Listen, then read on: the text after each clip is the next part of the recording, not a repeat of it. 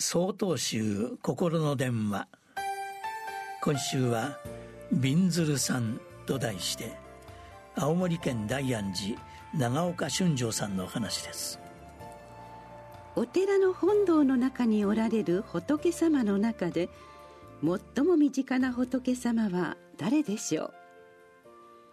この質問を受けた場合私はびんずるさんと即答します。びんずるさんはその多くが本堂内の廊下などの身近な場所に祀られておりお参りにいらした方々がしきりにそのお体をなで病気が治るよう手を合わせていることの多い仏様です。びんずるさんは通帳であり正式なお名前はびんずる尊者と言います。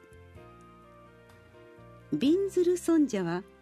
撫でた場所の病気が良くなる不思議な撫で仏として信仰を集めてきました。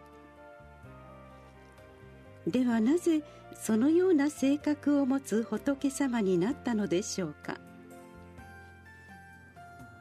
びんずる尊者はお釈迦様の弟子たちの中でお悟りを開き人々に尊敬される資格を持った存在である十六羅漢の第一番目に挙げられる方で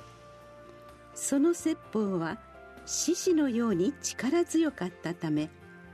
獅子空第一とも呼ばれました。またびんずる尊者は神通力いわゆる超能力の持ち主でもあり姿形を自在に消したり空を飛んだりすることができたと言われています。しかし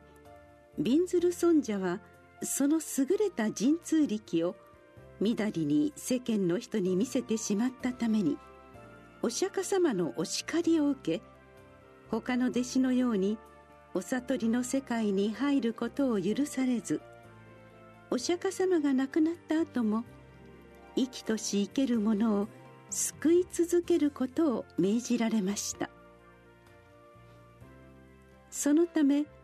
多くの仏様が本堂の奥に祀られることが多い中